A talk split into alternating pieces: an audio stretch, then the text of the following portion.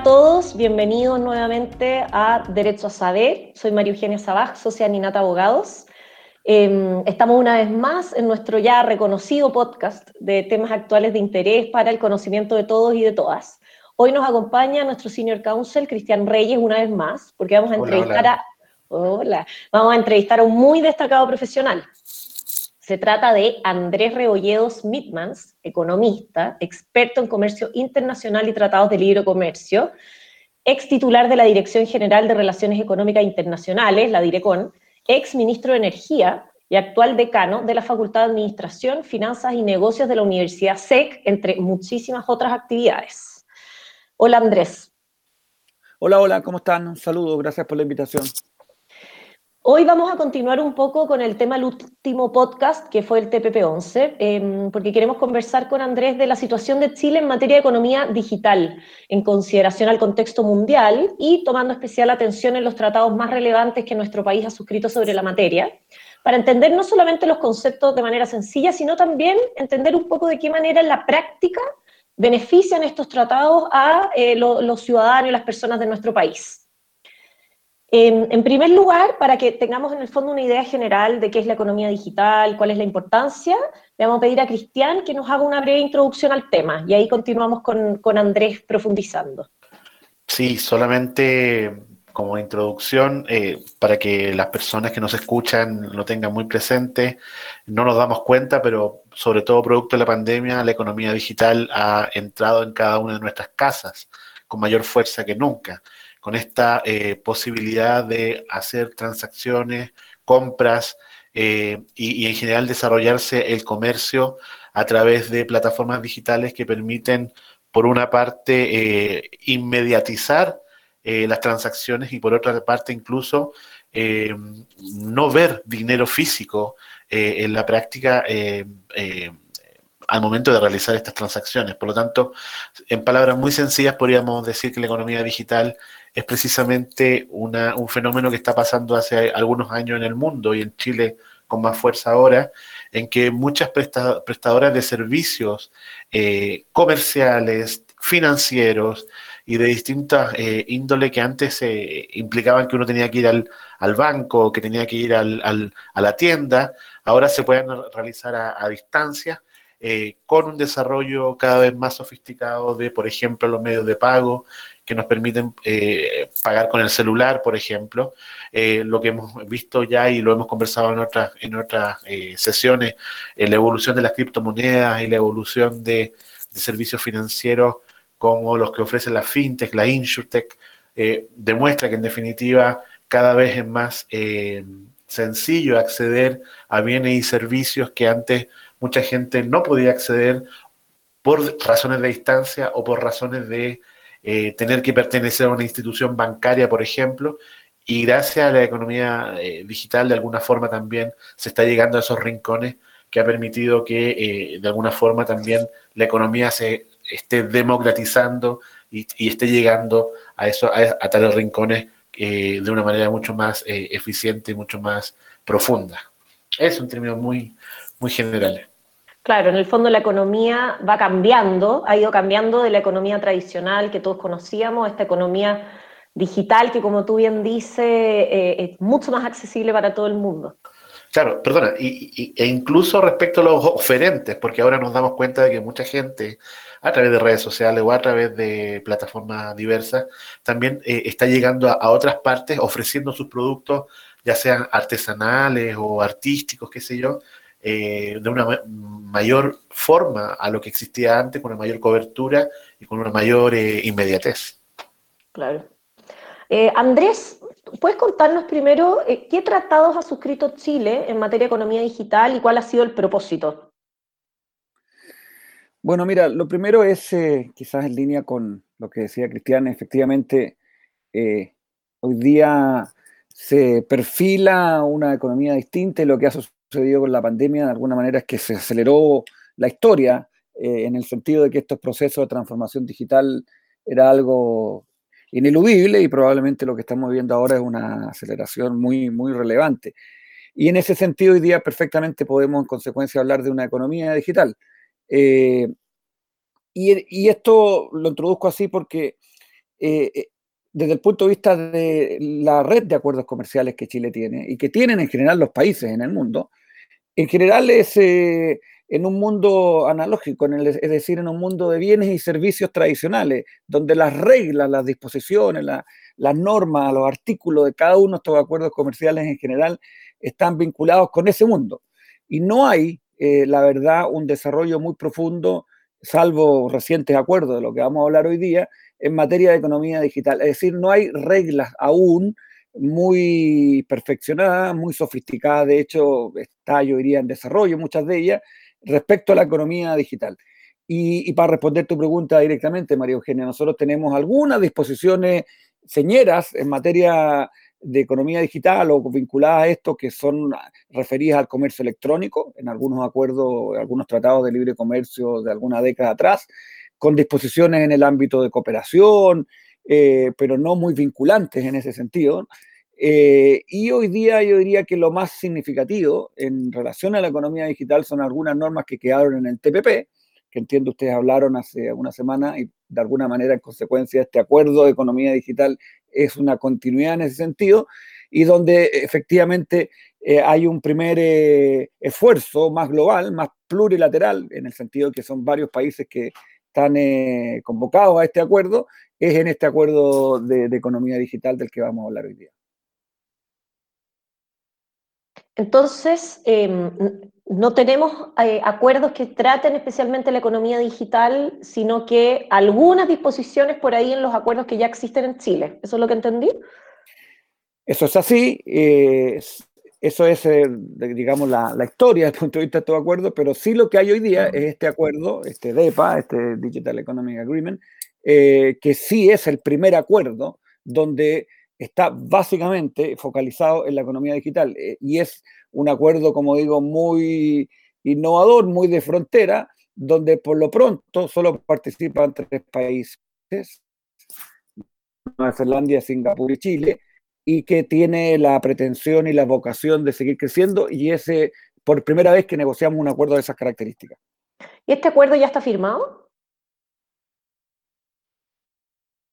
Este acuerdo está firmado, este acuerdo lo que resta hoy día es que entre en vigencia en el caso de Chile porque no se ha enviado al, Congreso. Eh, es interesante una pequeña historia, así rápidamente. Estos tres países que yo nombro, que firman este acuerdo, son países que tienen una, sintonía importante en materia de inserción comercial en los mercados mundiales.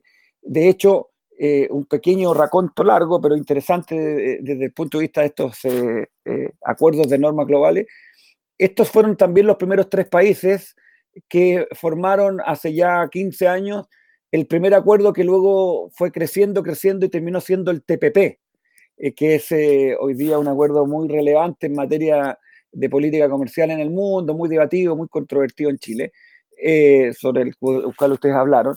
Y por lo tanto uno pudiera extrapolar que de alguna manera esto también es la primera semilla si uno hace y toma como la misma trayectoria histórica de lo que fue ese primer acuerdo que se llamó P3, que terminó siendo TPP, uno podría imaginarse que este DEPA, este acuerdo de economía digital, eh, en el tiempo probablemente podría llegar a ser el estándar que aplique a muchos otros países y, por qué no, en un ámbito más multilateral y global a todos los países. Tiene esa significancia este acuerdo. Mira, muy importante. ¿Y cuáles son los principales aspectos que, trata en materia de economía digital? A ver, mira, como primer acuerdo, como digo, que tiene eh, en primer esfuerzo en ese sentido, eh, yo diría que tiene dos tipos de disposiciones, dos categorías. Esta es una clasificación mía, no necesariamente si uno va a mirar los textos, como ustedes son abogados, yo soy cuidadoso, pero no necesariamente si uno va, como digo, a ver en los textos, eh, están clasificados así, en secciones de este tipo. Pero yo diría que hay un conjunto de disciplinas eh, y de, disposiciones que son básicamente no vinculantes, no obligatorias, de cooperación, que lo que pretenden es que los países avancen en ciertos temas relevantes de la economía digital. Por ejemplo, abordar las brechas digitales que tienen los países.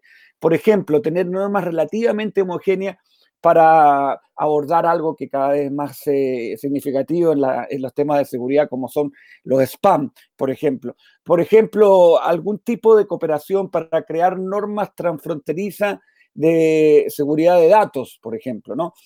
Y hay, y hay, y hay, como digo, hay un, un, conjunto de disciplinas de ese carácter. Y luego hay otras que ya son más vinculantes y que probablemente ahí hasta la innovación eh, más significativa, como por ejemplo normas obviamente de dar seguridad al movimiento transfronterizo de datos. Obviamente cada país podrá tener sus legislaciones domésticas para salvaguardar seguridad, pero los datos que hoy día es un elemento central en esta economía digital, ahí hay una norma que garantiza justamente y de alguna manera eh, garantiza, comillas, una, una, una, libre competencia desde el punto de vista del, flujo de esos datos.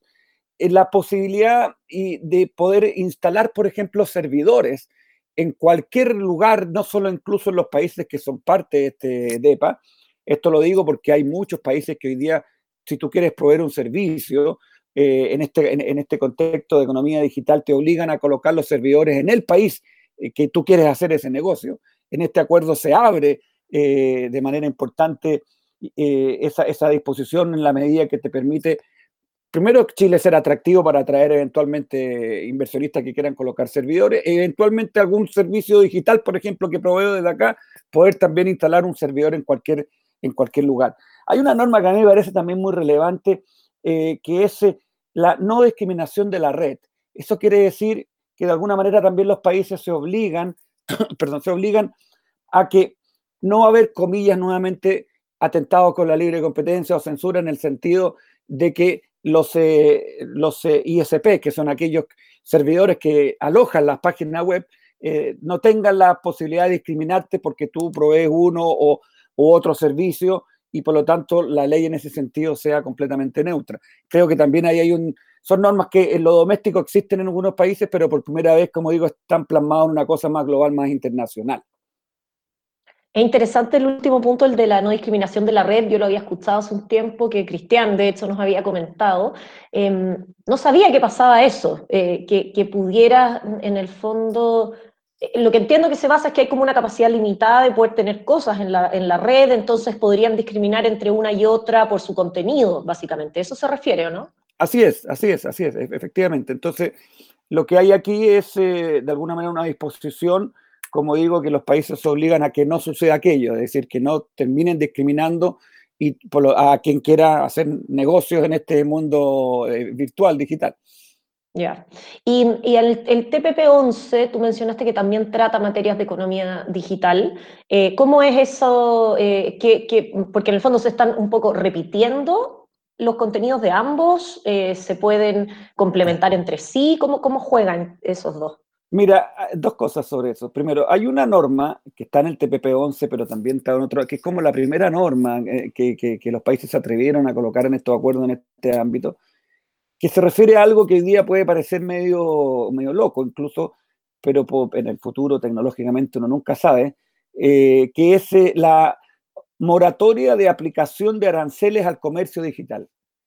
Eh, eh, quiere decir, hoy día los países no aplican aranceles. Si yo eh, hago una transacción de e-commerce y, el producto termina, bueno, desplazándose físicamente, pero ese servicio de venta digital hoy día el país el cual recibe mis productos o servicios no me cobra arancel, porque tecnológicamente es imposible hoy día, pero podría algún día eventualmente inventarse una, una manera, desde el punto de vista tecnológico, de aplicar esos aranceles. Y en este acuerdo, en el TPP también y en algunos otros, eh, los países se comprometen a no aplicar aranceles si es que algún vez se pudiera hacer tecnológicamente esto. Creo que eso es importante.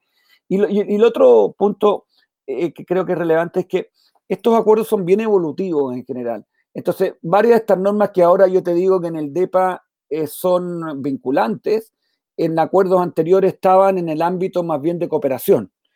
Y eso es interesante porque uno también pudiera proyectar que algunas de las cosas que hoy día son o están en el ámbito de la cooperación en el DEPA, en el futuro pudieran ser también obligatorias. Es decir, va evolucionando.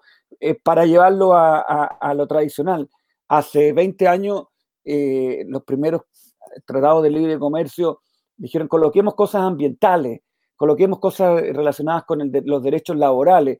y bueno, no había mucha certeza de por qué tenían que estar eso vinculado con el comercio internacional. Y quedaron allí en, el ámbito de la cooperación, sin obligaciones muy duras. Y hoy día lo ambiental, los, los temas laborales, cambio climático. Hoy día, si tú vas a ver un acuerdo comercial, esos temas ya no son de cooperación, hoy día son obligatorios en muchos ámbitos y te, en consecuencia, eh, imponen en compromisos internacionales. En el ámbito de cooperación, más allá de que tienen sus propias dimensiones sectoriales, en acuerdos, digamos, eh, globales sectoriales en, esos ámbitos.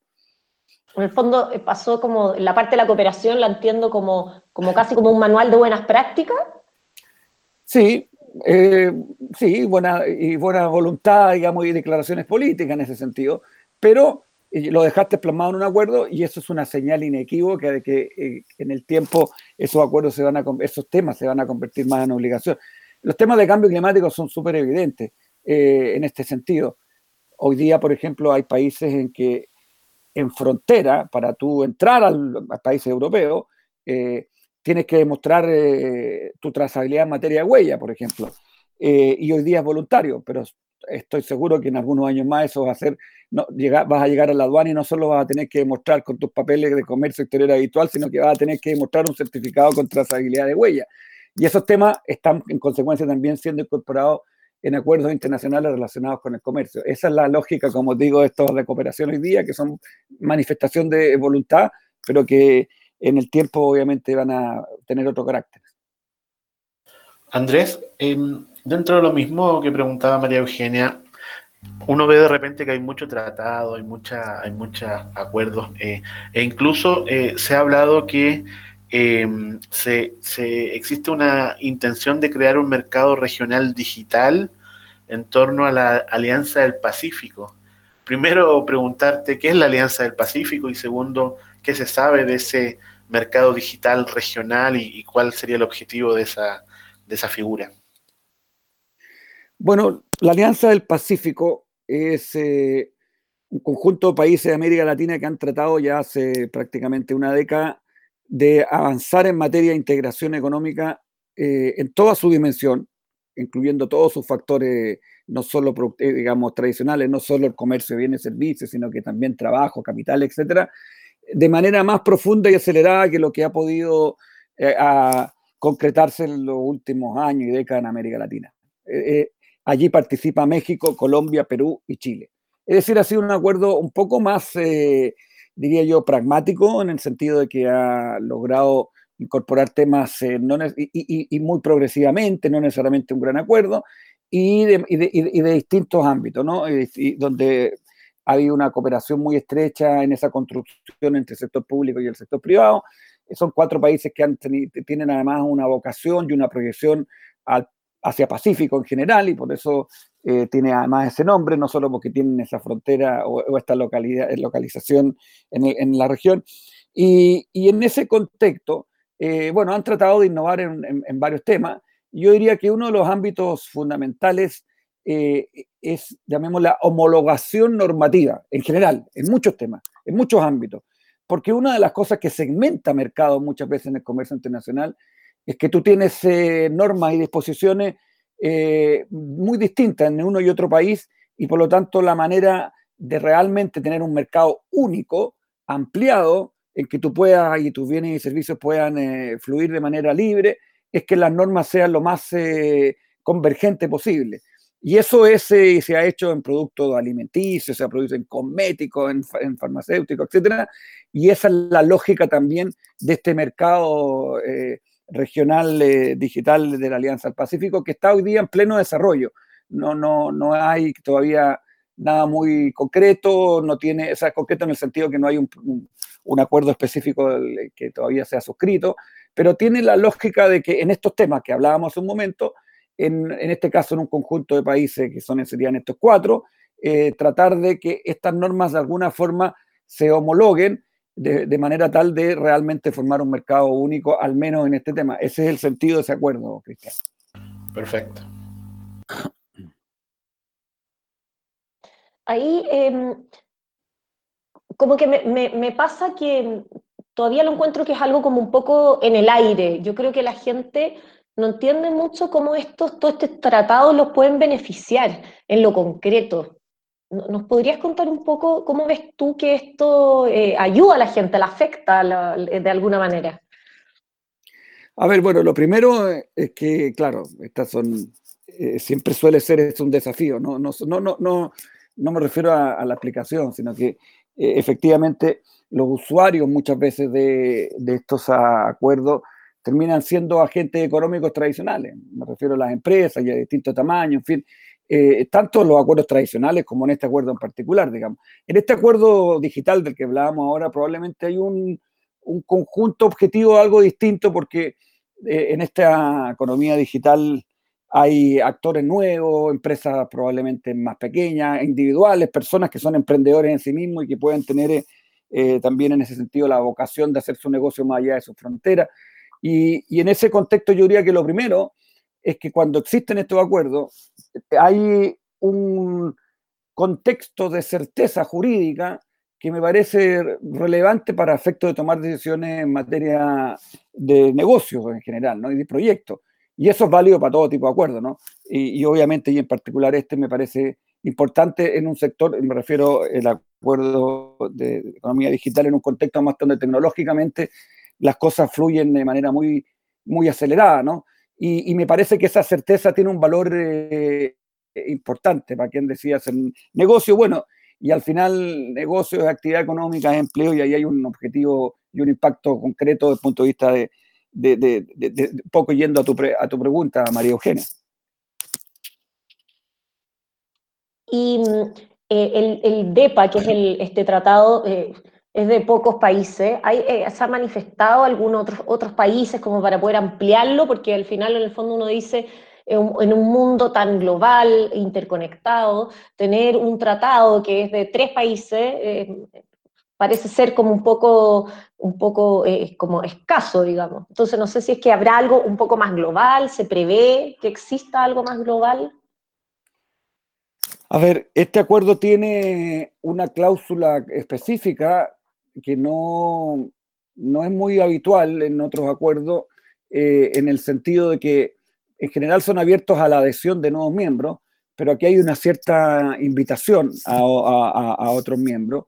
Eh, y por lo tanto, como lo decía en algún momento, me parece que eh, de manera inevitable este acuerdo va a ir creciendo, probablemente, no sé, dependerá el socio que entre, o se adherirá o habrá algún tipo de renegociación en alguno de los temas que son parte de la cobertura del acuerdo, eh, pero es, es probable que algunos países por lo menos eh, en una primera etapa ingresen eh, de manera muy acelerada, de hecho así lo han manifestado Canadá, Reino Unido, en América Latina hay menos candidatos, pero probablemente Costa Rica, Uruguay son candidatos naturales porque tienen una economía más en que este acuerdo probablemente les hace más sentido, donde estos temas eh, en general de economía digital son, son más, como se llama, eh, significativos en su actividad económica. Eh, y bueno, veremos cuando pase un poquito también la situación de pandemia, salud pública, crisis económica, y volvamos, comillas, un poco más a la normalidad, a lo mejor estos temas de gobernanza global vuelven a tener la relevancia que me parece que es fundamental para países, sobre todo como los nuestros, de tamaño intermedio y muy internacionalizado, y en ese sentido nosotros somos un activo promotor de que entren nuevos socios también. Y, además entiendo, Andrés, que los socios que tenemos en este acuerdo de EPA son países eh, pioneros en materia de economía digital, o sea, somos afortunados de estar precisamente con países que, que son los que la llevan en esta materia, según entiendo. Bueno, claro, pues Nueva Zelanda, hemos visto en Nueva Zelanda el protagonismo que ha tenido en varias dimensiones durante estos últimos meses. Eh, y Singapur, que es una economía, es una ciudad-país, eh, que es un, país que, está, tiene una, está estructurado económicamente, en, en, diría yo, en, el sector terciario, particularmente en servicios, donde eh, allí la economía digital juega un rol mucho más relevante incluso, con un sistema educacional robusto, donde por lo tanto el capital humano es, es un elemento muy central elemento también muy fundamental para el desarrollo de la economía digital. Eh, y, sin duda que son países pioneros en ese sentido. De los tres diría yo que nosotros somos los que estamos ahí tratando de hacer catch up eh, a, su, a su grado de desarrollo en este ámbito. Sin, sin duda que son, son buenos socios en ese sentido.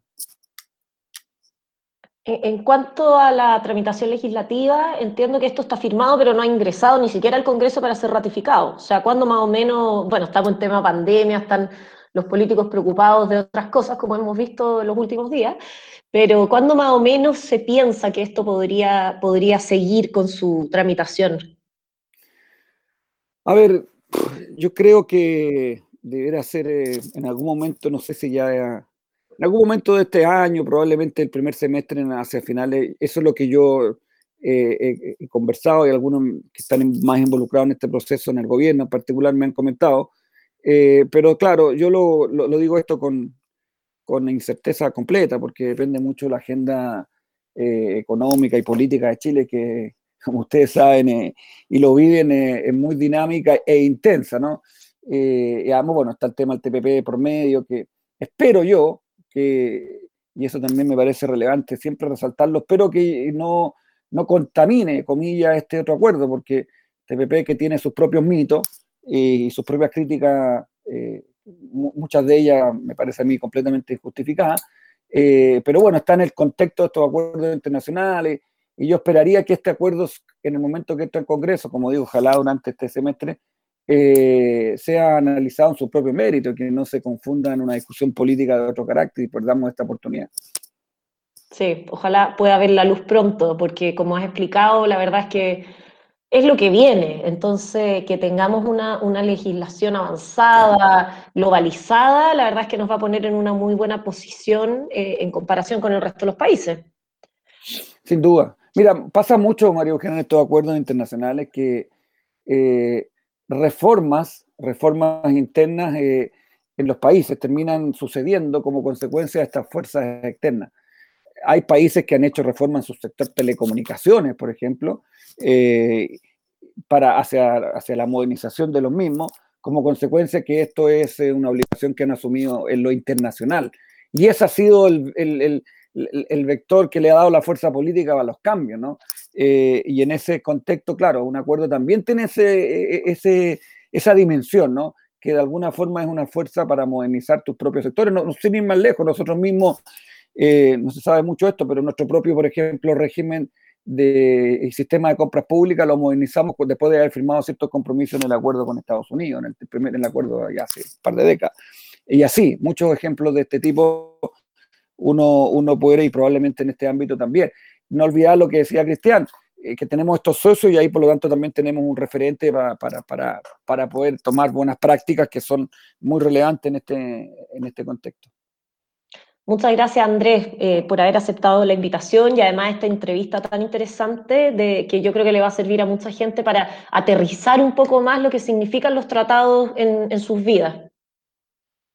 Bueno, sí, muchas gracias a ustedes por la, por la invitación y, bueno, los invito a que revisen el acuerdo, eh, que además en, sus propios espacios también traten de propugnar este, esta aprobación lo más eh, pronto posible para no perder esta oportunidad. De todas maneras. Muchas gracias nuevamente, gracias Cristian también, y gracias a todos los oyentes por habernos acompañado una vez más y los invitamos a que escuchen nuestros podcasts anteriores que están muy interesantes, em, los temas que ya hemos mencionado de fintech, criptomonedas, el TPP-11, que lo vuelvan a escuchar en relación con esto, eh, los temas tributarios que están tan relevantes ahora que estamos próximos a la declaración de renta. Así que los invitamos a escucharlos en nuestra página web, aninat.cl, y en nuestro LinkedIn, Aninat Abogados. Así que muchas gracias y hasta la próxima.